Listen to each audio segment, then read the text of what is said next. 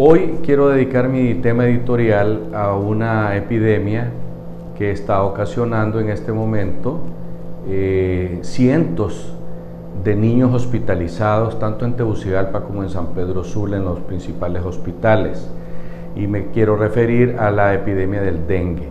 El dengue nos viene azotando año con año y este año se ha disparado un 60% arriba del año pasado, del año anterior, que ya de por sí era una cantidad enorme de especialmente niños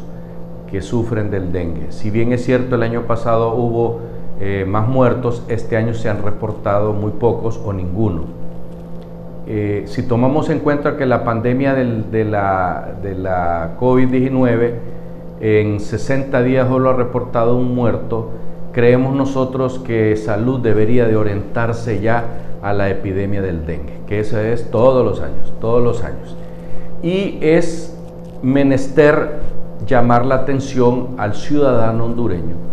porque todos los médicos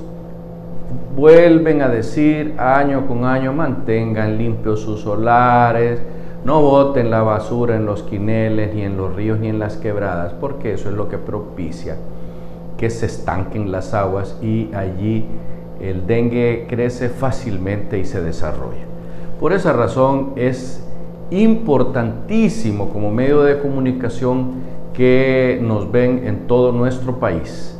que la gente tome en cuenta pues que gran parte, si no la mayoría, de la responsabilidad es porque usted, amigo televidente, mantiene su hábitat sucio, mantiene su hábitat con, la, con el, monte alto y sobre todo eh, tira la basura o en la calle o en los quineles. Eh, la basura, eh, entendemos nosotros que por lo menos en Tegucigalpa y San Pedro Sula tienen un buen servicio, por lo que en estas ciudades no debería de haber ese, esa cifra tan exagerada de gente enferma en los hospitales públicos es responsabilidad suya